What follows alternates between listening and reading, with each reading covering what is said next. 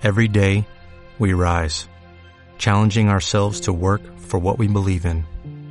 At U.S. Border Patrol, protecting our borders is more than a job, it's a calling.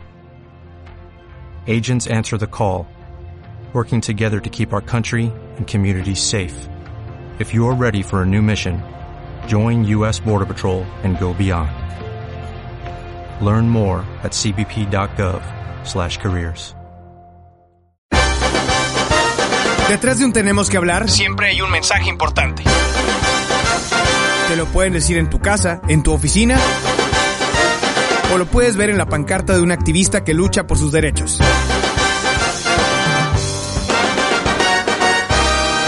Soy Martín Pantoja y todos los sábados a las 12 del mediodía tenemos que hablar. Tenemos que hablar. Seguimos en Tenemos que hablar. Mi nombre es Martín Pantoja y recibo con muchísimo gusto al doctor en psicoterapia familiar, Julio Contreras. Mi querido Julio, bienvenido. ¿Cómo estás? Hola Martín, muy bien. Estoy muy agradecido, muy contento de estar aquí contigo. Julio, hoy tenemos un tema bien interesante, un tema no muy común, al menos no en México.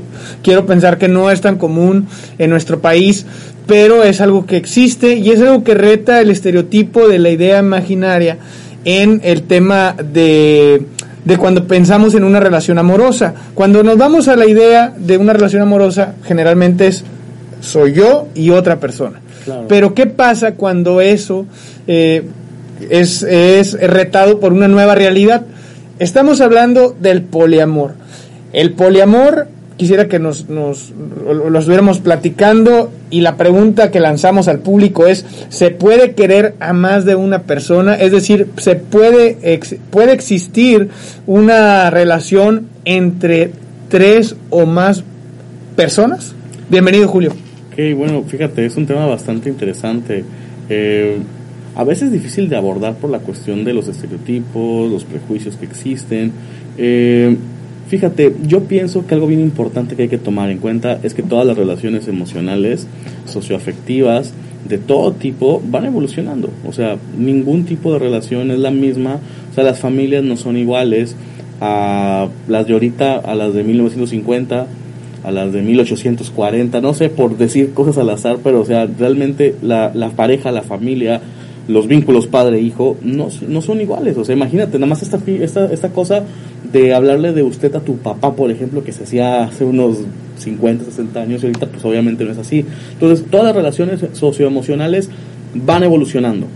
Socioafectivas, socioemocionales van, van evolucionando de muchas formas y una de ellas es el cómo nos relacionamos de manera erótica y afectiva. Entonces, en la pareja lo hemos visto, cómo es que, cómo es que eh, cada vez es más aceptable y es, eh, y es más normalizado, que estoy de acuerdo con eso, de que haya relaciones de las personas del mismo género y de muchos otros tipos de, configuraciones diferentes, que creo que es una forma de, celebrar la diversidad de cómo relacionarse. Entonces, esto del, del poliamor es también una manera diferente de establecer relaciones.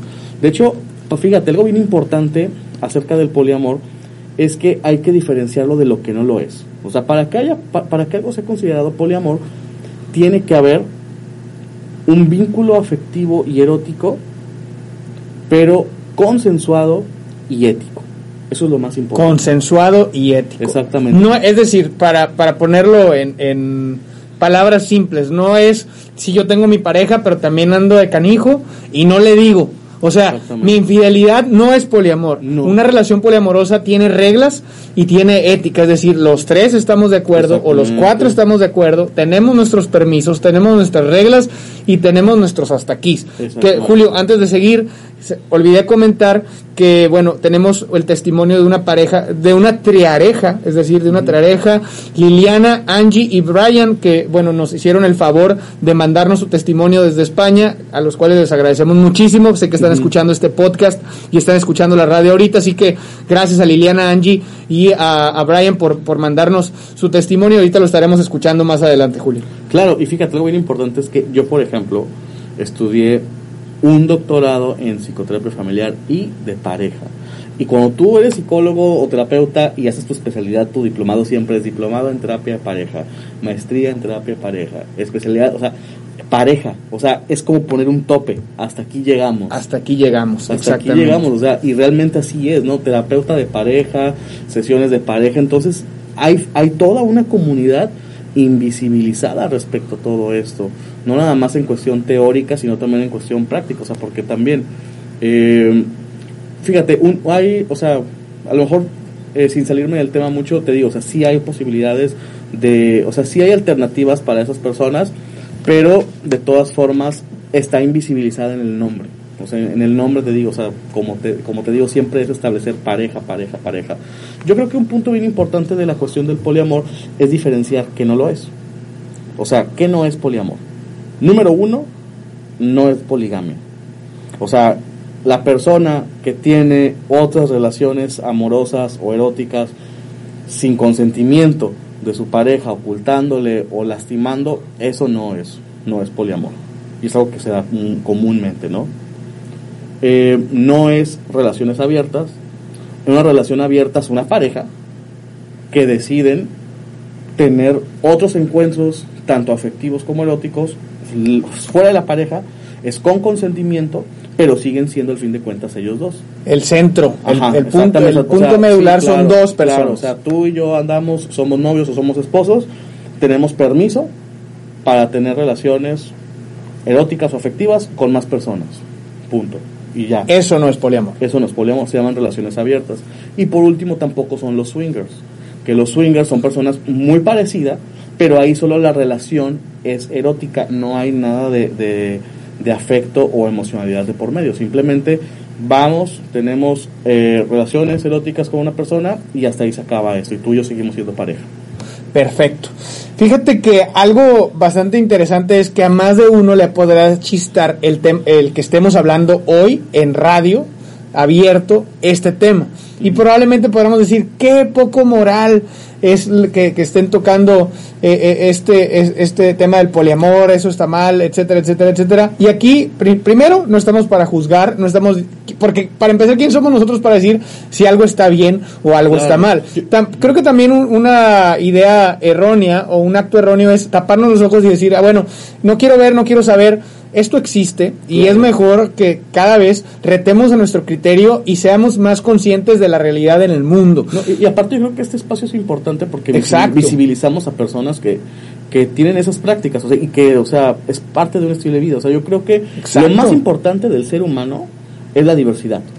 O sea, en todos los aspectos. O sea, no tenemos los mismos gustos ni en películas, ni en series, ni en música. No vamos a tener los mismos gustos para cómo relacionarnos y vincularnos afectivamente con las personas. Creo que hay muchos estilos, muchas maneras, y a veces se tiene como que esa idea muy rígida de que es que así es. La familia así es, los vínculos afectivos así son y punto. Y pues no, realmente hay muchísimas formas de amar muchísimas formas de expresar, muchísimas formas de vincularte con las demás personas y creo que este espacio es muy importante, ¿no? Para poder visibilizar que hay más cosas más allá de lo, de lo convencional. Algo también que quisiera mencionar, Julio, es que a veces estos, estos temas nos espantan, pero es como un tipo de doble moral, el sentido de que esto no me espanta, pero perdón, esto sí me espanta, pero lo que no me espanta es serle infiel a mi pareja, estar aquí, allá y allá y este sin ser transparente y decir sabes qué estoy haciendo estoy teniendo relaciones afectivas o eróticas con tales personas te lo oculto te hago el te juego el dedo en la boca y te digo oye no yo solamente soy soy contigo en una relación definitivamente o sea creo, qué onda no claro creo yo que, que es un punto bastante importante el que las personas luego o sea la infidelidad es real también es, más, o sea, fíjate, yo, yo, yo mi tesis de doctorado la estoy haciendo acerca de la infidelidad. Entonces, yo tengo el dato de que en México 9 de cada 10 hombres tienen conductas que pueden considerarse infidelidades y 7 de cada 10 mujeres tienen conductas que pueden considerarse infidelidades. Imagínate, 9 de cada 10, 7 de cada 10.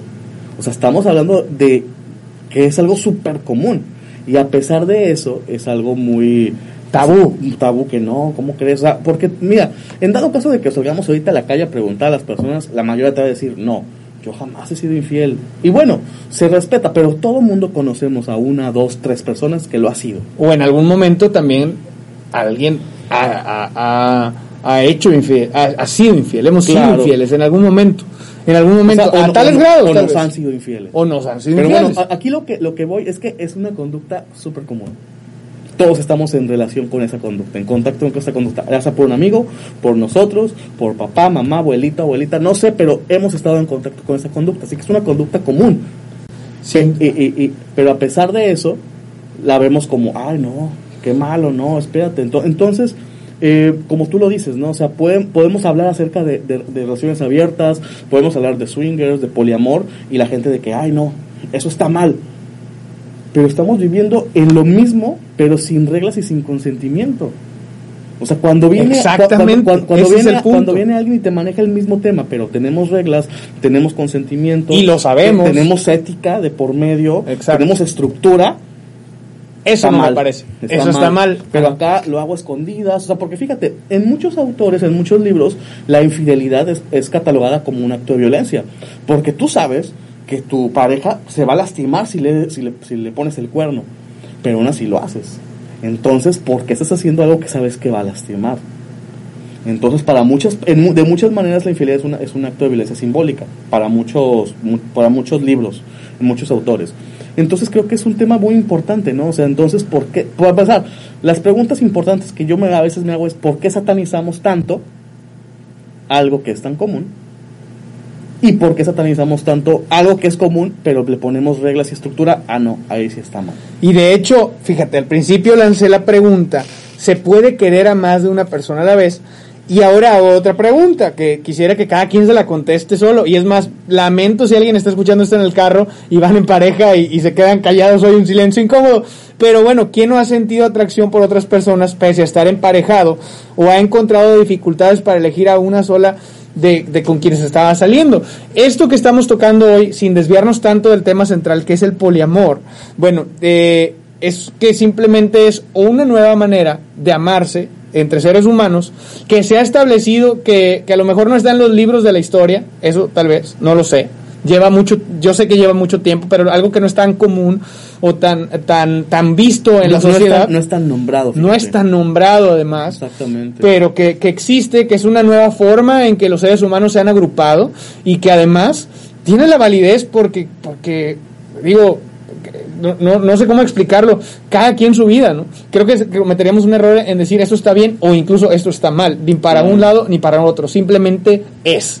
Y el tema de qué es, bueno, es cuando dos, eh, perdón, tres o más personas eh, deciden estar en una relación con sus reglas y además con ética, es decir, sabemos que, que, que los tres, eh, bueno, eh, los tres o los cuatro este, Las formamos, personas, los participantes. formamos una relación amorosa que puede desencadenarse en relaciones más serias, al igual que una pareja, es decir, es. nos vamos a vivir juntos, adoptamos un perro, adoptamos un hijo, es decir, se, se puede ir eh, yendo eh, tan serio como cualquier pareja normal. Julio, no sé si tengas algún otro apunte o, o- o me gustaría que también pues reprodujéramos los, el testimonio claro, me parece muy de, de esta triareja que, que nos comunicamos con ellos desde España. Ellos son Brian, Liliana y Angie. Y bueno, de verdad que agradecemos muchísimo eh, el testimonio que, que nos han enviado. Y bueno, dice así y aquí quisiera que lo escuchen. Hola, mi nombre es Liliana y soy poliamorosa. Eh, actualmente tengo dos parejas, chico y chica. Se llama Brian. Hola, amor. Hola chicos, ¿qué tal? Y Angie. Hola.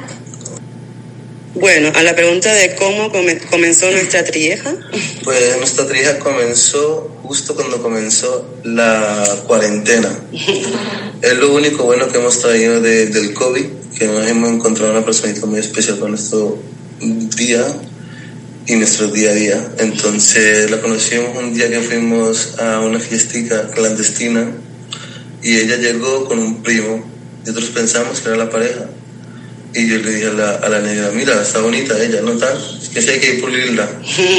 En fin, eh, cuando nos dimos cuenta que era el primo, le comenzamos a mirarla, a tirar los perros y el otro día nos agregó al Instagram o al Facebook y comenzamos a hablar un poquito de cada.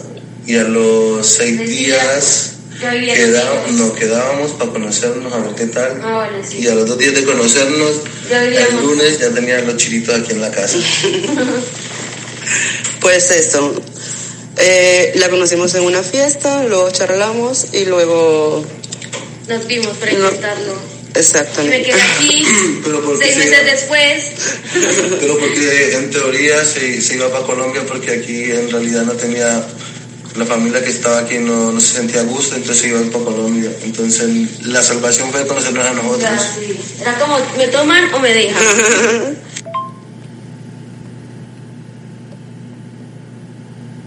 Eh, la verdad, no. Soy poliamorosa hace 15 años ya y Brian es poliamoroso hace 5 años que está conmigo. Y yo, esta es mi primera relación poliamorosa. Soy primeriza. La Angie sí es primeriza. Sí, es mi primera relación poliamorosa. Y espero que la última. Eh, yo y Brian sí, sí, sí que hemos tenido eh, otras relaciones antes y, y ya llevamos más tiempo siendo poliamorosos. Bueno, más que permiso, tenemos reglas, ¿sabes?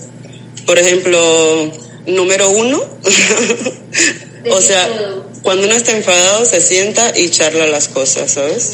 O sea, cero discutir, cero nada, se sienta, se charla y aclaramos. Eh, con respecto a otras personas, no. Somos como cualquier pareja normal. O sea, ni Angie conoce a nadie más fuera de, de la trieja, Brian tampoco conoce a na- nadie más fuera de la trieja y yo obviamente que tampoco. O sea, practicamos la polifidelidad. Porque hay tres estilos de poliamor y el nuestro es la polifidelidad. ¿Alguna vez han, han sentido celo? Mm, sí, supongo que como en todo tipo de, de relación, pues se siente un poquito de celos. Pero, o sea, celos de entre ella y yo, discutir por él o cosas así, no, eso Porque, nunca ha A ver, pasado. yo amo a mi negra, ¿sabes? Es mi novia también y es novia de él. A mí me gusta verlos juntos. Entonces sería estúpido que me dieran celos, ¿no? Pues, ¿sabes? Obvio. Entonces, no, celos así graves entre nosotros no, nunca han habido. Lo que sí es verdad de, de que, por ejemplo, hay amor tienes que cuidar porque le has hablado más a ella durante el día que a mí, que no sé qué. O más atención. O sea, o más eh, atención, pero lo solemos hablar y sin discutir ni nada. O sea, celos así en plan problemas, no, no hay. Nos hemos encontrado con muchos comentarios negativos, pero la verdad con muchos comentarios positivos Todos también. positivos, la verdad. Bueno, siempre los llamo los positivos porque si nos aferramos a los, a los negativos no vamos a discutir. Hombre, Por todo lo que sí que afectan, sí que un momento en que sí que Te te, afectan. Pero bueno, yo creo que eh, una relación se basa en que esos baches los tienes que pasar juntos, ¿sabes? No creo que solo se base en la felicidad y cuando tengas un bache no sepas cómo responder al lado. Porque como solamente lo has visto feliz y cuando esté rayada o cuando esté de mal humor, nunca la has visto y cuando la vas a ver no te va a gustar, es que ahí pecas. Eh, en realidad es esto, los comentarios negativos no les solemos dar importancia, la verdad. sabemos lo que tenemos, cómo somos, Sí. entonces Como poliamorosos, yo llevo 15 años, Brian lleva 5 años y, Bri- y, y Angie lleva 6 meses. La verdad es que siempre solemos salir los tres. En caso de que Brian no esté, pues sí que salimos yo y Angie, y en caso de que yo no esté, pues saldrán ellos dos. Y ca- cada quien sale, pues quien está en la casa, pues sale. Pero normalmente sí solemos ir siempre los tres juntos a todos lados, a toda hora. Bueno, pues queremos agradecer muchísimo a Angie, a Liliana y a, y a Brian por, por compartirnos su experiencia. Y bueno, Julio, que esto, que esta plática sea prácticamente un una apertura a que muchas veces lo que nuestra forma de pensar no debe ser centralizada y que y recordar que la, la bueno el mundo no gira alrededor de nosotros y es importante abrir nuestro panorama. Ojo, no estoy diciendo que todos eh, tengamos una relación poliamorosa, ni tampoco estoy diciendo que a todos nos debe de parecer este o, tenemos que forzarnos a, querer tener una relación poliamorosa. Lo que sí estoy diciendo es que viva la diversidad, que vivan los gustos de cada persona. Si a un hombre le gusta un hombre, si a una mujer le gusta una mujer, recordar que es parte de la naturaleza de la, humanidad y creo que cometeríamos un error en el hecho de aferrarnos a que las cosas deben ser como yo quiero que sean. Claro, así es. Creo, creo que hay muchas maneras de expresarse, muchísimas maneras de amar, muchísimas maneras de establecer vínculos. Entonces, creo que lo más importante es la cuestión del respeto, o sea, respetar. Creo que esta, esta plática es importante para visibilizar a lo mejor una parte de la sociedad que no es tan nombrada y que queda entonces como que rezagada. Y aparte también la cuestión de, de fomentar el respeto y la empatía, ¿no? Hacia otras, hacia otras formas de, de amar, que creo que es algo muy importante. Mi querido Julio, muchísimas gracias por, por haber estado eh, en esta plática acerca del poliamor. No, la verdad es que nos falta el tiempo para, para seguir con el tema y agradecemos a la gente que, que bueno, que, que escucha esto y si alguien dijo, bueno, vamos a ver qué es lo que, qué es lo que van a platicar sin a lo mejor eh, friccionar y decir esto está mal y le voy a pagar, creo que esto, esta plática hizo su cometido. Julio, muchas gracias. Sí, no, es un placer estar aquí contigo, Martín. Vamos a ir a un corte comercial y regresamos. Mi nombre es Martín Pantoja y estás escuchando Tenemos que hablar.